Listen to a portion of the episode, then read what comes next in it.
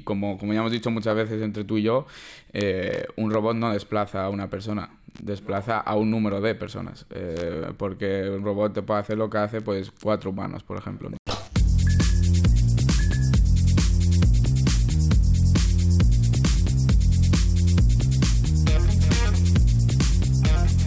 Eh, Juan, ¿qué opinas de la robotización y qué efectos crees que puede tener en el mundo empresarial? Es decir, ¿llegaremos a hablar de que los robots van a desplazar a los trabajadores poco cualificados, por ejemplo? Bueno, primero todo hay que entender que cuando hay crisis como la actual, cuando hay crisis económica, eh, el tema de la robotización y la inteligencia artificial coge mucha fuerza en la empresa. ¿Por qué? Porque eh, la empresa tiene que sobrevivir y no quiere sustos. Entonces, eh, cuando, cuando pasan estos sustos fuertes es cuando las empresas toman acción en, en este tipo, tipo, de sentido, ¿no? Porque al final es un ahorro. Un ahorro por completo de, de procesos, un ahorro personal, un ahorro muchas te cosas. Doy, te doy un, un, un tema más de conversación eh, una crisis sanitaria como el coronavirus te obliga a, a, enviar a la gente a casa, confinar a la gente y la empresa se ve obligada a frenar. ¿Qué pasa, ¿qué pasa si tienes robots? Claro, si tienes robots no frena la empresa. Que vale que ahora el teletrabajo se ha expandido mucho y el trabajador puede trabajar en su casa y hay un montón de herramientas que te permite todo esto. Pero eh, es que hay que tener en cuenta todo esto. Eh, la empresa no lo hace a malas, lo hace para intentar sobrevivir, para intentar, oye, eh, que sea rentable. Para, el trabajador final... tiene derecho a trabajar, pero el empresario también tiene derecho a salvar ah, su empresa. Se, se, digamos una persona que ha tenido mucho riesgo, ¿no? Se, se, ha invertido capital, ha invertido procesos, ha invertido tiempo, ha invertido conocimiento. Y si que esa persona se va a quiebra, el empresario se va a quiebra que eso es importante tenerlo en cuenta y ahí está muchas veces la diferencia entre lo que puede llegar a ganar un empresario y lo que puede ganar, llegar a ganar un trabajador. Mucho se basa en el riesgo de cada uno. Pero bueno, independientemente de todo esto, que si la robotización va a desplazar por completo eh, al trabajador o que puede llegar a, a desplazar a, a, un buen número de trabajadores, sí, efectivamente es algo que, que, que, va a llegar. O sea, no tampoco no es, está llegando no ya, es ciencia ¿no? ficción y, este, ya está llegando. Efectivamente, los trabajos menos cualificados al final van a estar desplazados por máquinas y los trabajos con mayor cualificación en teoría pues van, se van a complementar con máquinas. No, no, no es que se van a desplazar en ningún momento. De hecho, el Fondo Monetario Internacional habla de 4 millones de robots activos en el, a nivel mundial para el 2022. Sí, no, no, es que es de locos. Es de locos. Y, y como, como ya hemos dicho muchas veces entre tú y yo, eh, un robot no desplaza a una persona, desplaza a un número de personas. Eh, porque un robot te puede hacer lo que hace pues cuatro humanos, por ejemplo. Exacto. O sea, una persona tiene que tener un horario laboral, porque te lo dice la ley, tiene que tener sus descansos, lo dice la ley, le tienes que dar sus vacaciones, puede cogerse una baja, porque lógicamente una persona puede tener problemas de salud, por ejemplo, eh, necesita descansar y todo, y un robot si está preparado, salvo que te pida descansar cada 80 horas, una hora, para enfriar o cambiar piezas o hacer mantenimientos, eh, un trabajador no te pide derechos, no te pide seguridad social, eh, no te da problemas de, oye, de actitud. ¿Me explico? Ni te rinde más o menos según si está cansado o su vida social le está exigiendo mucho o ayer salió de fiesta. ¿Me explico? O sea, estamos llegando a un punto en el que los robots era algo que no estaba preparado para entrar en la empresa hace años, solamente en las películas. Y a día de hoy los robots eh, están más que preparados, son muy asequibles. Quien dice robot dice un brazo, un automatismo, ¿vale? O sea, un brazo que simplemente haga una selección. En el mundo de la agricultura es muy fácil, por ejemplo, cuando se desecha fruta, la que está podrida o está en mal estado, directamente un robot con sensores te la separa. Claro, es que la inteligencia artificial es, por decirlo de una forma, un robot que puede llegar a desplazar la, labor humana, ¿no? Porque en ese sentido, la agricultura que has dicho, eh, te detecta si una fruta, digamos, está en mal estado y la desecha directamente sin que pase por, por, Esto por mismo un lo está humano. haciendo una persona. Lo está haciendo una persona que tiene que estar allí. Una encima, persona, un grupo eh, de personas. Exacto. Sí, sí. Encima es un trabajo monótono eh, que no, no, la persona no se siente que esté aportando a lo mejor un plus o en el que pueda crecer. Entonces eso al final también mina un poco la personalidad de, del trabajador que se convierte en un robot. De hecho es que para mí podríamos estar hablando de, que, de trabajadores que están operando y funcionando como si fueran robots. Porque llevan haciendo años lo mismo, de la misma manera y sin expectativas de mejorar o cambiar. Claro, ahora que dices esto, eh, hay un caso muy interesante que es el caso de, de esta trabajadora. Me acuerdo un vídeo que se hizo muy famoso, eh, muy viral, eh, de un vídeo de una, de una trabajadora que ensamblaba iPads. Ensamblaba iPads y nunca había visto un iPad en sí, ya el, el trabajo final, ¿no? Que era, era eso, un robot, era un robot ser humano, ¿no? Que, que hacía un proceso constantemente día a día durante 365 días del año y nunca había visto el resultado final de su trabajo, ¿no? Entonces era montar la pieza, sacar, montar pieza, sacar, montar pieza, sacar. Y, y eso es a lo que te refieres tú, que, que no hay personalidad, no hay valor añadido. Es... Exacto, solamente se está cambiando tiempo por dinero y encima eh, porque todavía los robots no tienen a lo mejor esa practicidad en las manos, esa movilidad, pero que ya la tienen. Y, y bueno, sin tener que irnos a lo físico, porque muchas veces hablamos de robot y, lo- y parece que lo tenemos que visualizar, pero en el mundo del marketing, en el mundo de la empresa, los software, eh, los algoritmos, el análisis de datos, tú hoy en día puedes tomar decisiones en una empresa en base a un análisis en cuestión de segundos. O en el mundo del marketing, ¿tú cómo puedes saber si estáis haciendo las cosas bien? Pues porque automáticamente tienen las métricas, tienen los datos. Sabe lo que ha al final- ocurrido en todo momento. Exacto. Estamos hablando de automatización, de robotización, ¿vale? Porque, claro, el robot solamente es el soporte donde tú instalas ese software que funciona, que funciona con inteligencia artificial, que al final está basada en el análisis de datos. Entonces, eh, ¿esto qué hace? Que profesionales, por ejemplo, en tu caso, que no necesitas tener 10, 20 años en el sector, simplemente dominar las herramientas, ya lo hemos hablado en varios casos, dominar las herramientas te permite eh, no ser desplazado, sino aumentar tu valor. O sea, para mí, la robotización y la inteligencia artificial es un potenciador, no es un sustituto. ¿Vale? Y esta es una conclusión que, que a nivel personal doy y creo que seguramente puedes estar incluso de acuerdo. Sí, al final el tema de la robotización va a ser un potenciador de, de procesos, tanto dentro de la empresa como también procesos para el trabajador y una mejora a la productividad de cada uno de nosotros, ¿no? Y por eso sí que va a haber una sustitución, pero bueno, yo creo que va a haber un, un cambio de paradigma por completo, ¿no? Donde al final máquina y humano se complementarán, al igual que yo me complemento ahora muchas veces con diferentes softwares que me reportan diferentes métricas, que luego hay que saber interpretar y ejecutar las diferentes decisiones según, según lo que nos aporta, pero eh, estamos hablando de, de- herramientas eh, que se van a complementar, tanto robots como softwares, eh, las posibilidades son infinitas, entonces solo hay que saber adaptarse, la clave es saber adaptarse. ¿Qué opinas, por ejemplo, de, de las posibles crisis eh, sanitarias, económicas o, o, bueno, eh, sociales, políticas, como, como lo que estamos viendo ahora mismo a nivel mundial, que ya no solamente es el COVID, sino eh, las naciones cada vez eh, hay más crispación y todo esto puede afectar, es decir, eh, las huelgas. Hoy en día a nivel social da la impresión de que los derechos de todas las formas posibles están afectando ya por encima de la empresa, es decir, yo llevo mi ideología no solamente a las manifestaciones, sino que también la, la repercuto en la empresa y en todo lo que hago. ¿Qué opinas? A nivel... ¿Qué va a pasar? ¿La robotización es bueno para las crisis? ¿Va a ser buena para el mundo de la empresa? Eh, ¿Todavía va a perjudicar más a los trabajadores? ¿Va a haber más desplazamiento? ¿Qué opinas? Va a haber desplazamiento hacia aquellos que tengan baja formación, ¿no? Eh, el índice de Gini, como bien lo muestra, al final, el famoso índice de Gini, eh, va a haber mucha más desigualdad entre aquellos que no tengan formación o tengan menos formación, escasa formación, y los que tengan mayor formación, ¿no? Porque, lógicamente, si tu trabajo es especializado, eh, es mucho más difícil que seas desplazado por una máquina, ¿no? Al final... Y yo creo que al final eh, estamos viendo que las crisis están provocando innovación. O sea, eh, yo lo he dicho, en el sector de la propiedad intelectual industrial, eh, nosotros no vivimos una crisis, es decir, de hecho, eh, a mí el confinamiento, a mí el hecho de que la gente tuviera que encerrarse, que los negocios, los negocios se cerraran, creo que nosotros en el sector digital vivimos un crecimiento y para nosotros ha sido relativamente muy bueno.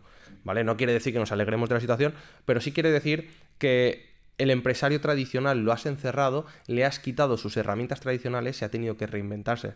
Y el hecho de reinventarse eh, en cuestiones de crisis, ya sea sanitaria, económica, poner soluciones, hoy en día ya están buscando soluciones que, que no sean temporales, que no sean parches. Es decir, exacto, eh, he, visto que una crisis me afectaba y si yo tenía una estructura de, de muchos gastos fijos, a día de hoy, ¿qué necesito? Reducir gastos y ser más flexible. Y hoy en día con la robotización o con los programas, los softwares, que tú puedes ir escalando el uso que le das a un software, eh, estamos consiguiendo que una empresa sea más eficiente y que la empresa, por ejemplo, no necesite tener 20 trabajadores cuando en una época a lo mejor tiene menos trabajo sino que tú puedas ir escalando. Y de ahí lo que hemos comentado en otros momentos, eh, los freelancers. Otro modelo de negocio y... Que va a triunfar. Exacto. O ese colaborador que realmente en ocasiones puede ejercer casi de trabajador, ¿vale? Eh, y ahí está. ¿La robotización desplazará? Yo creo que sí.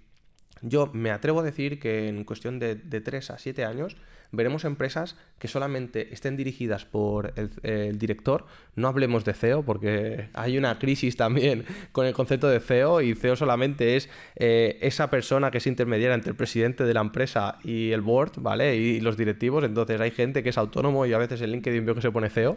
Digo, CEO de albañilería está muy bien. Eh, entonces, yo creo que, que el día de mañana las empresas van a consistir solamente en las personas que toman decisiones, todo estará automatizado y lo que habrá es mucha más cooperación y, colaboración. Entonces, eh, esto sí que va a ser una gran crisis porque hay personas que no van a conseguir eh, reinsertarse en el mercado laboral, no van a conseguir trabajo. Eh, cierto que la generación del baby boom en España está próximo a la jubilación, o sea, en cuestión de 15, 20 años ese baby boom va a estar jubilado, lo cual lo tienen que agradecer porque los cambios que vienen los sacarían totalmente del mercado. Totalmente. Sí, hay que tener muy en cuenta en cuanto a esto que decías anteriormente de las crisis y cómo en el momento de crisis eh, de repente sale todo, todo estos, estos avances, ¿no? Por decir una forma. Sí, sí, sí. hay, que tener a innovar. Sí, hay, que tener muy en cuenta que una empresa al final es como, es como un ser humano, ¿no? Pongámoslo así, donde eh, tú cuando las cosas van muy bien eh, lo mantienes todo igual porque al final son seres humanos los que gestionan la empresa. Pero cuando hay un susto es cuando te obliga a reinventarte, ¿no? Entonces, eh, por eso en los momentos de crisis es cuando verdaderamente la robotización o la inteligencia artificial toma mucho mayor protagonismo y se avanza mucho más rápido, que es lo que hemos visto a raíz del COVID, ¿no? Que, que en, lo que es en un año se ha avanzado más en robotización e inteligencia artificial que lo que podría haber ocurrido en 10. O sea, porque, porque ha habido un susto tan grande que las empresas han dicho, hostia, espérate, que, que igual dejo de existir, como no me tome, como no me ponga las pilas, que el gobierno no me va a ayudar y nadie me va a ayudar, ayudo yo mismo o dentro de dos años estoy fuera del cambio, Cambio de mentalidad, es decir, hay que teletrabajar, pues ya tengo que utilizar más eh, aplicaciones, más internet, más videoconferencias y lo que antes para mí no lo veía algo normal, algo del día a día de mi empresa, se ha vuelto el día a día de mi empresa y ahora ya pues no me da miedo probar nuevos softwares. Porque muchas veces tú sabes que hay programas que te pueden ayudar, pero como nunca lo he necesitado, pues tampoco quiero aprender cómo va. Pero ahora ya sé que hay softwares que me han facilitado tanto la vida que estoy abierto a probar otros nuevos. Claro, hay que tener muy en cuenta, por ejemplo, el e-commerce, ¿no? Como, como el último año, por ejemplo, ¿no? Pongamos así un ejemplo muy sencillo. El e-commerce ha pasado, sí, el comercio electrónico ha pasado de, de algo que sí, que efectivamente era Amazon, era Ikea y eran cuatro grandes, ahora de repente eh, todo el mundo se suma al e-commerce. La tienda pequeña de barrio necesita abrir un e-commerce, porque si no, no le compra a nadie. ¿Por qué? Porque todo el mundo está en su casa. Entonces, aquí puedes entender lo que es la robotización y la inteligencia artificial aplicado a un ejemplo tan sencillo como puede ser la creación de una tienda online, ¿no? Al final o te reinventas o, no avanzas. De hecho, fíjate la popularidad que en la revista Emprendedores, que es, yo creo que es una de las que hace mejores investigaciones, se dice que aquí tenemos ahora crisis o que tenemos todos el, gen de quiero tener mi tienda online. Es decir, que eh, las estadísticas te dicen que más del 40% de personas, eh, uno de los negocios o uno de sus deseos sería tener su propia tienda online. Es decir, la gente hemos entendido que el negocio en Internet eh, es algo... que ya hemos aceptado todo el mundo. Antes, mm, yo, mis padres no veían normal tener que comprar online. Amazon en su día, pues no lo veían, ellos preferían ir a la tienda y comprar. Y hoy en día todo el mundo ha eliminado esas barreras a pagar online. De ahí que las estafas eh, en Internet se han duplicado, multiplicado y, y bueno. Sí, el famoso quiero ser tu propio jefe, ¿no? Sí, sí, sí, sí, sí, Y bueno, ya ni hablemos de, oye, gente pagando por servicios que no va a recibir nunca o comprando productos sin fijarse si cumplen normativas y al final estafas de me han vaciado la cuenta. No, ya, ya, hablaremos en, en, otro podcast acerca de lo que es el negocio online, las posibilidades que tenemos, ¿no? Porque al final, tanto en tu sector como en el mío, tratamos mucho todo esto. Em, pero sí que efectivamente el, el, el mundo de la robotización y la inteligencia artificial, volviendo un poco al tema, eh, es un mundo que, que, bueno, que hay que tener en cuenta que ha venido para quedarse, hay que tener muy en cuenta que hay que estar... un gran desplazamiento, por lo y, tanto... Y, que es súper importante que eh, la gente esté en, constante formación, no hay que parar de aprender, cada día habrá cosas nuevas, cada día tienes que estar actualizado sobre tu sector, aprender cosas nuevas. Sí, hay que estar abiertos, mentalidad súper abierta. Eh, lo que vayas a hacer hoy no significa que va a ser lo que vas a hacer dentro de dos años, dentro de la misma empresa o dentro de tu misma profesión. Yo, por ejemplo, ahora mismo mismo yo puedo hacer X cosas dentro de lo que es el marketing digital. Pero igual dentro de dos años, todas esas cosas que estoy haciendo ahora cambian por completo. Y como no está actualizado, estoy muerto. Porque el mercado no me va a aceptar. O por ejemplo, tienes que tomar acciones y, y crecer en la parte más empresarial porque tu cliente ya no solamente te va a necesitar para estrategias de marketing, sino que el marketing muchas veces repercute tan dentro de la empresa que vas a tener que empezar a tomar otras funciones, otras obligaciones para tus clientes, como por ejemplo dirigir equipos. Porque al final muchas veces el departamento de marketing a día de hoy muchas veces es la información que se le da al directivo para que el directivo la comunique al equipo. Pero muchas veces la eficiencia, la agilidad en el mercado ya va a empezar a pedir que la gente que se dedica al marketing, como tú, eh, tengáis que estar dando directamente esas directrices a los trabajadores y el feedback con ellos. Y al final, sin darte cuenta, harás una simbiosis y estarás dentro de la empresa. Entonces, tienes que estar abierto a esta idea. A que si tienes que mejorar tus capacidades o, mejorar en economía, porque vas a tener que estar viendo datos de la empresa directamente para tus decisiones, hay que estar tú mismo, tú mismo lo habrás visto dentro de tu sector y dentro de abogado propia industrial, eh, dentro de lo que es la abogacía en tu sector en, concreto. Sí, efectivamente. muchas veces la gente me dice, oye, vamos a proteger este invento, vamos a proteger esta idea. Y yo digo, primero, cuál es la estrategia o el plan de negocio de la empresa. Porque por proteger podemos empezar a gastar dinero y, registramos una patente y la registramos en este país y en este otro y tal. Digo, oye, ¿cuál es la estrategia? ¿Dónde queremos meter el dinero? ¿Vamos a hacer negocios en España? ¿Vamos a hacer negocios en Latinoamérica? ¿O nos vamos a ir a China? Sabiendo lo que es competir en China. Entonces, claro, eh, como abogado ya no solamente estás asesorando en leyes, sino que el cliente lo que te está pidiendo y lo que te agradece todavía más es que tú tengas esa mentalidad de empresa entres, te pongas en sus zapatos y le ayudes a tomar la decisión estratégica. Claro, porque tú al final asesoras, ya, no solo, ya no solo la asesoras legalmente, es que la asesoras eh, estratégicamente dentro de la empresa, porque al final es, es, algo clave ¿no? en tu profesión, al igual que en la mía, tienes que estar asesorando por completo.